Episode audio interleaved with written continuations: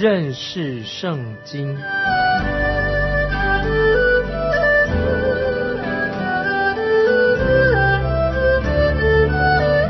认识上帝的话，把上帝的话带到全世界。本节目是由认识圣经机构和环球广播电台联合制作，欢迎收听。亲爱的听众朋友，你好，我们又在空中见面了。欢迎你收听认识圣经，我是麦基牧师。现在我们继续看《萨姆尔记下》第十七章，说到大卫的儿子亚沙龙听了亚西多佛和大卫的朋友户筛的忠告。当亚沙龙接受的户筛的建议说，大卫和他的人是在都是战场上的勇士，亚沙龙需要增强他的军力，大卫因此就得以逃脱，为战争来做准备。那么进到沙漠尔记下第十八章的时候，双方就发生了内战了。亚沙龙最后在战场上死掉了，以大卫哀悼他的儿子被杀作为一个结尾。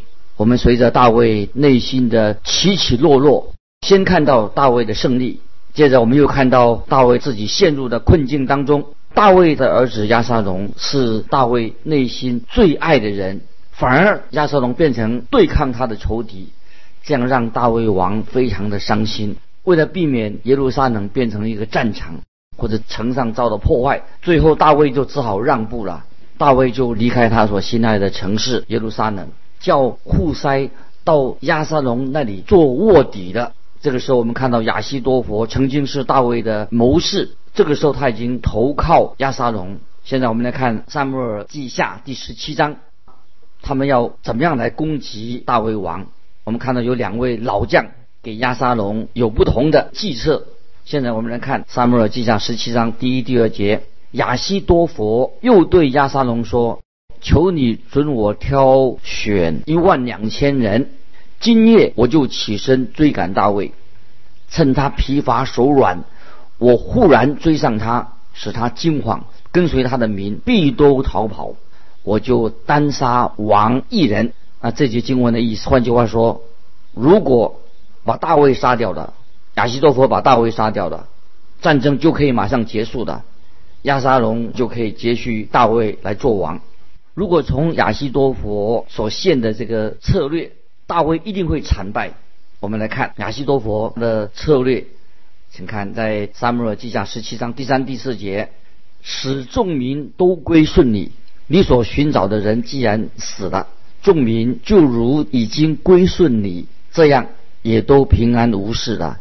亚撒龙和以色列的长老都以这话为美啊！这个三四节啊，这个说这样，亚撒龙赞同这个非常恶毒的计谋，由这位谋士亚西多佛所提出来的。接着我们看第五、第六节，亚撒龙说要招亚基人户塞来，我们也要听他怎样说。户塞到了亚撒龙面前。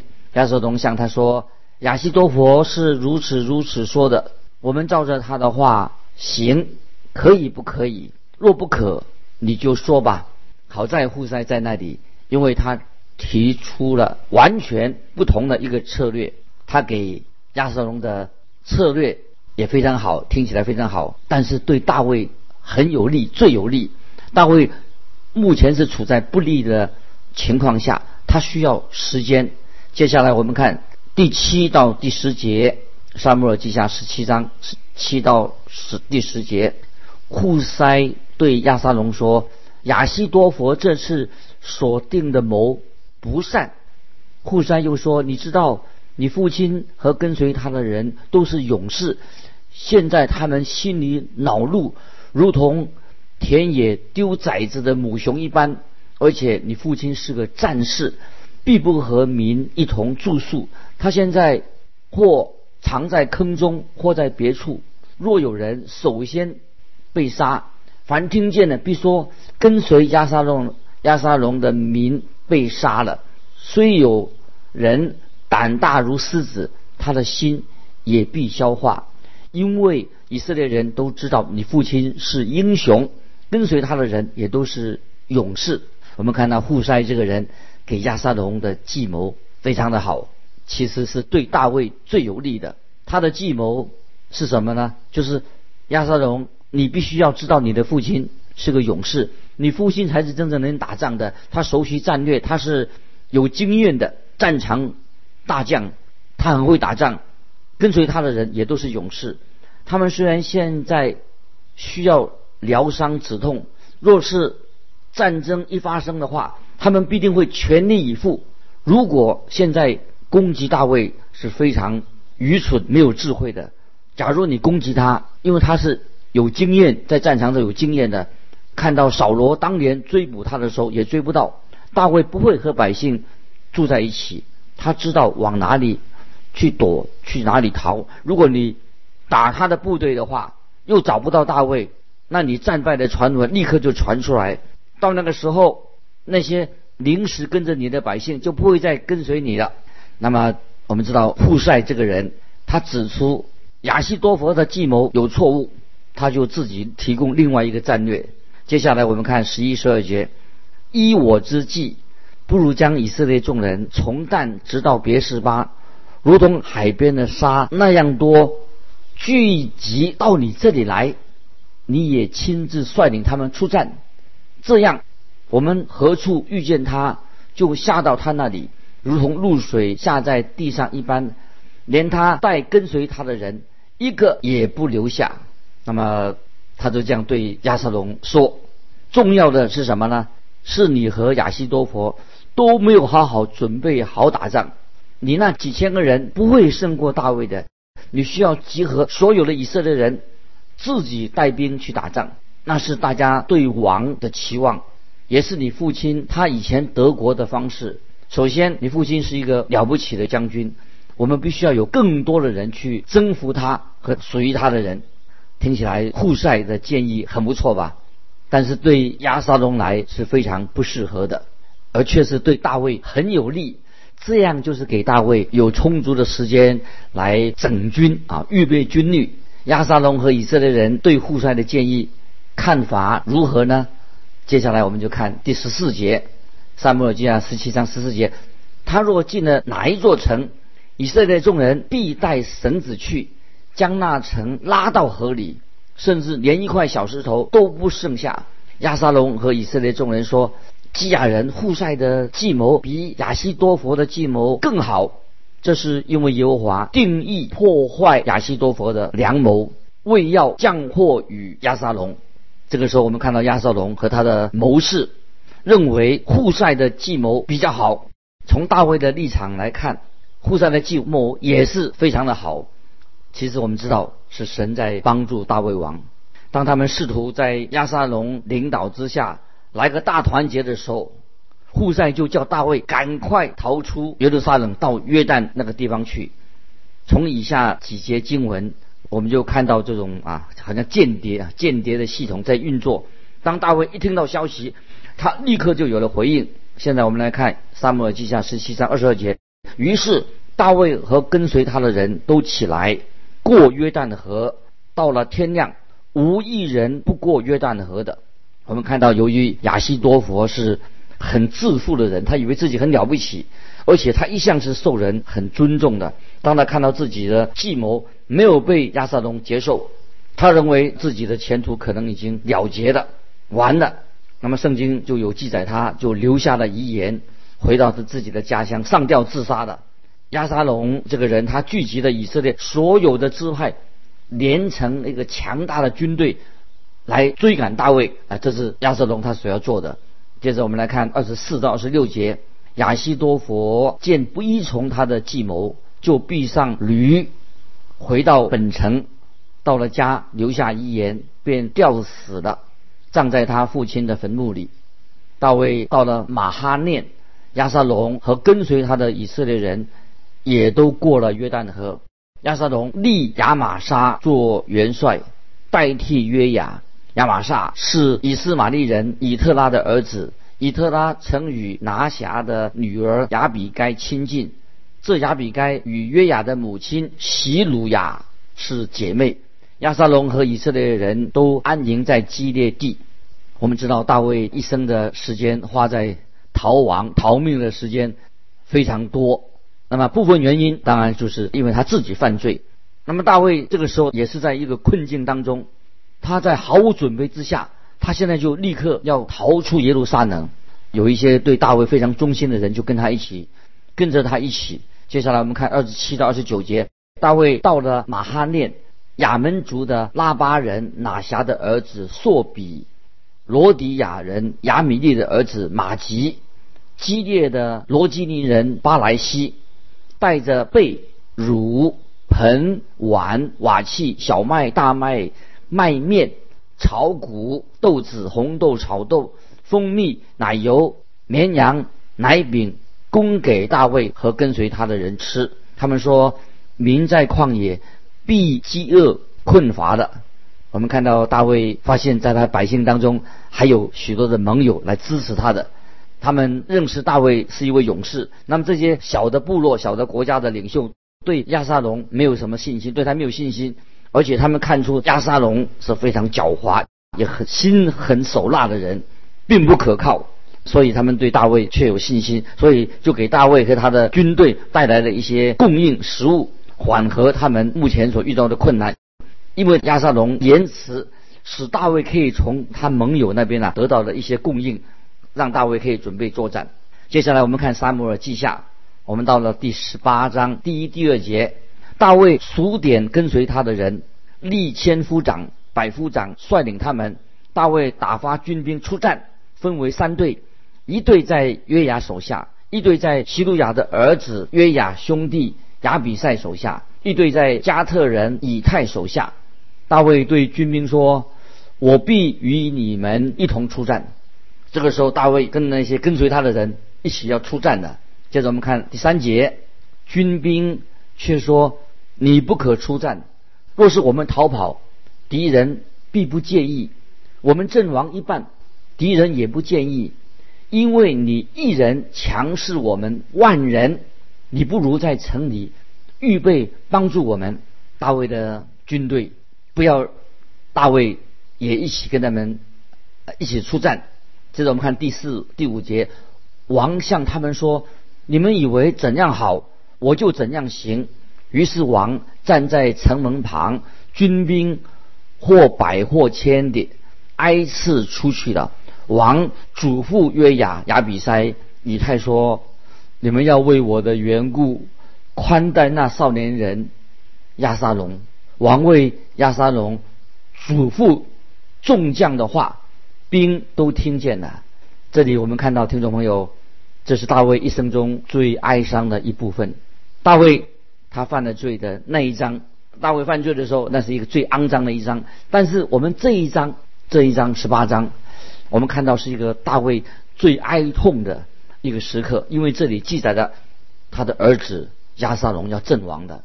由于他们不让大卫亲自出战，当军队要正在出发打仗的时候，大卫就在城门旁，军队在三位将领约雅、亚比塞和以太领军出发。三个将领经过他的时候，大卫做什么呢？大卫就一一的。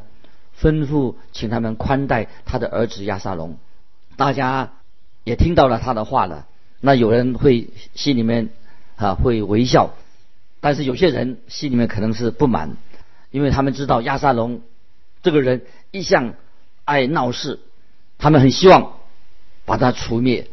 可是大卫仍然爱他这个反叛他的儿子，他不想他儿子死亡。所以大卫就对他的元帅轻轻地说：“请宽待我的儿子亚沙龙。”大卫的人随他人都听见这话。接下来我们看第六、第七节，兵就出到田野，迎着以色列人，在以法莲树林里交战。以色列人败在大卫的仆人面前。那日阵亡的甚多，共有两万人。我们看到战争啊，内战是可怕的。兄弟手足竟竟然互相残杀。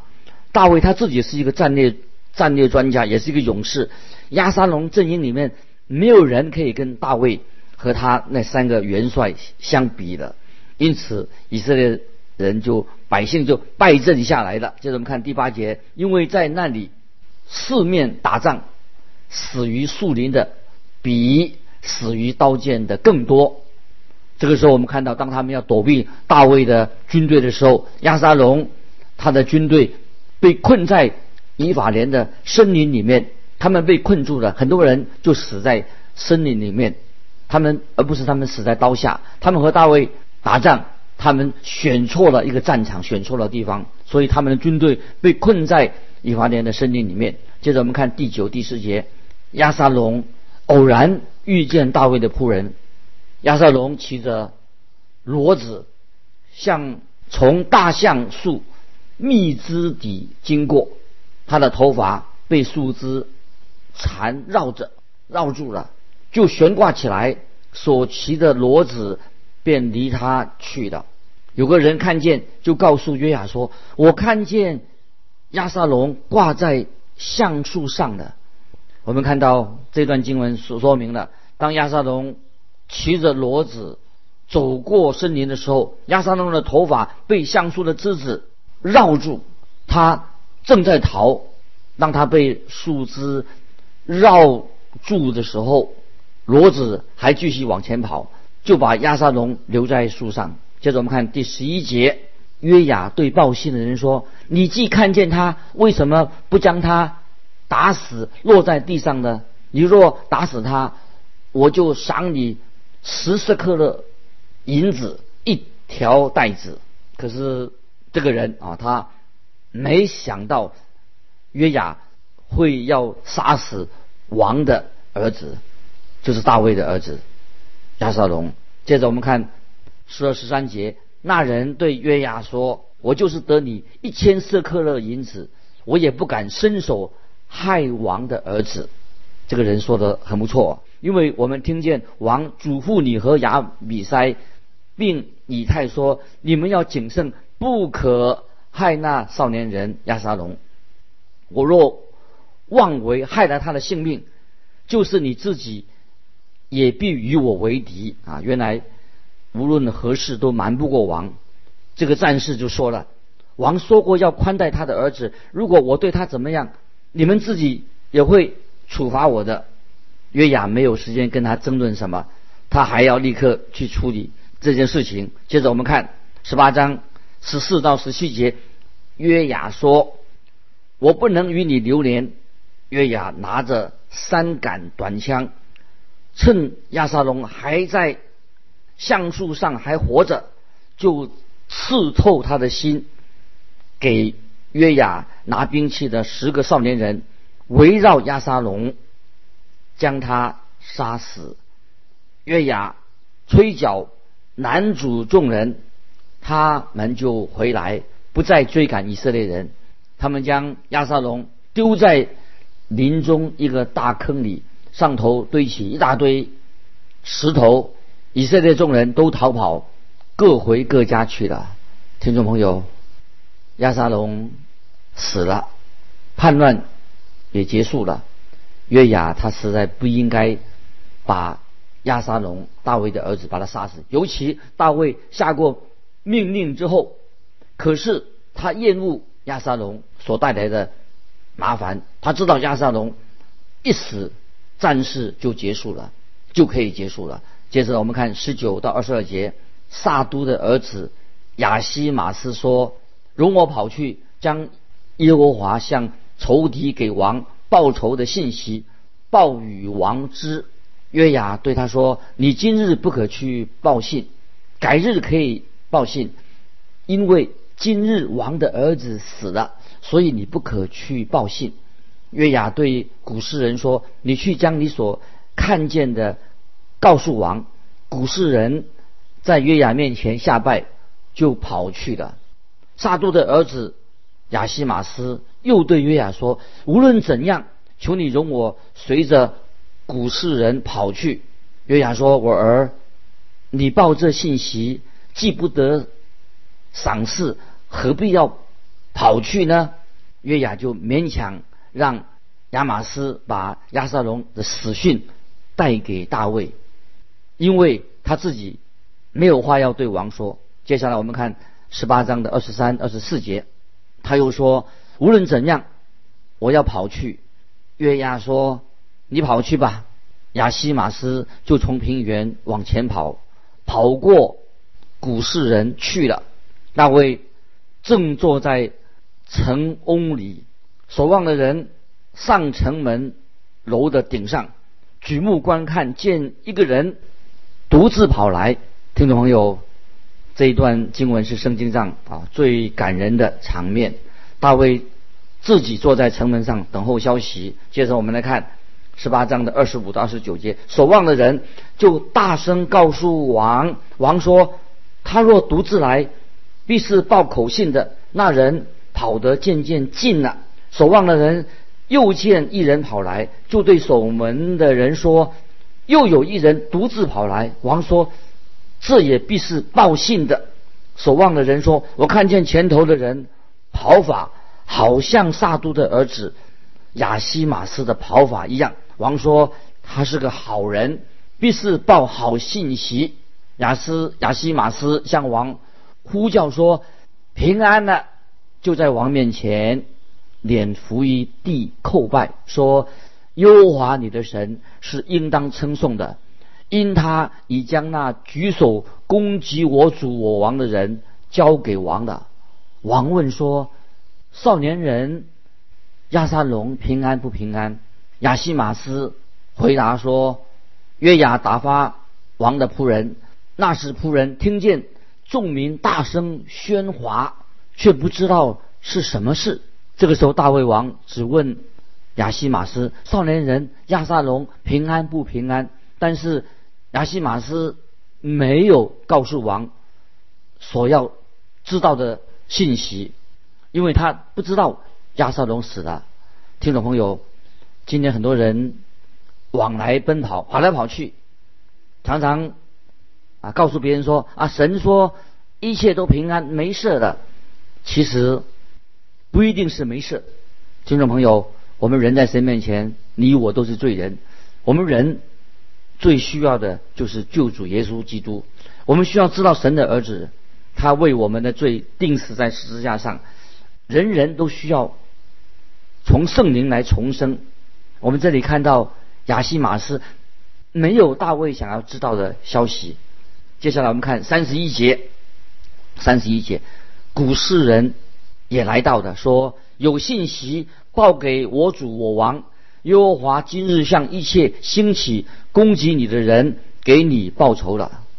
听众朋友，大卫最关心的目前是什么呢？当然是他的儿子亚沙龙。他最关心的不是谁打胜仗。谁打赢了，而是关于他儿子亚撒龙的安全。接着我们看三十二节，王问古世人说：“少年人亚撒龙平安不平安？”古世人回答说：“愿我主我王的仇敌和一切兴起要杀害你的人都与那少年人一样。”听众朋友，很明显呢，古世人有正确的消息报给大卫，他很温和的告诉大卫。王说：“亚撒龙死了。”大卫就为他的儿子哀哭。听众朋友，这是圣经里面，也许在许多的文学当中最感人的一个哀哭。大卫痛哭哀哭，好像大卫说：“神啊，你惩罚大卫的罪已经够了吧？饶了他吧。”所以这是可以说很感人的。大卫啊，他就为他儿子哀哭，所以我们啊，也许真的要这样说：神啊，你惩罚大卫的罪够了吧？饶了他吧。接着我们看三十三节，王就心里伤痛，上城门楼去哀哭，一边走一边说：“我儿亚沙龙啊，我儿亚沙龙啊，我恨不得替你死，亚沙龙啊，我儿我儿。”啊，这是呀，萨母尔记下十八章三十三节啊，看来啊，令人啊感觉到很伤心。听众朋友，神爱我们，耶稣基督我们的救主，他也是为罪人哀哭，让人悔改归向他。所以，我们看到这样的结局，大卫很痛心。天父的儿子耶稣基督，也是为我们钉死在十字架上。巴不得我们听众朋友也能够脱离我们的罪，因信耶稣基督有永生。这是神今天仍然要拯救世人。亚撒龙的结局算是悲哀，他犯了罪，但是我们知道神爱世人，甚至将他的独生子赐给我们，叫一切信他的不至灭亡，反得永生。听众朋友，今天我们就分享到这里，愿神祝福你，我们下次再见。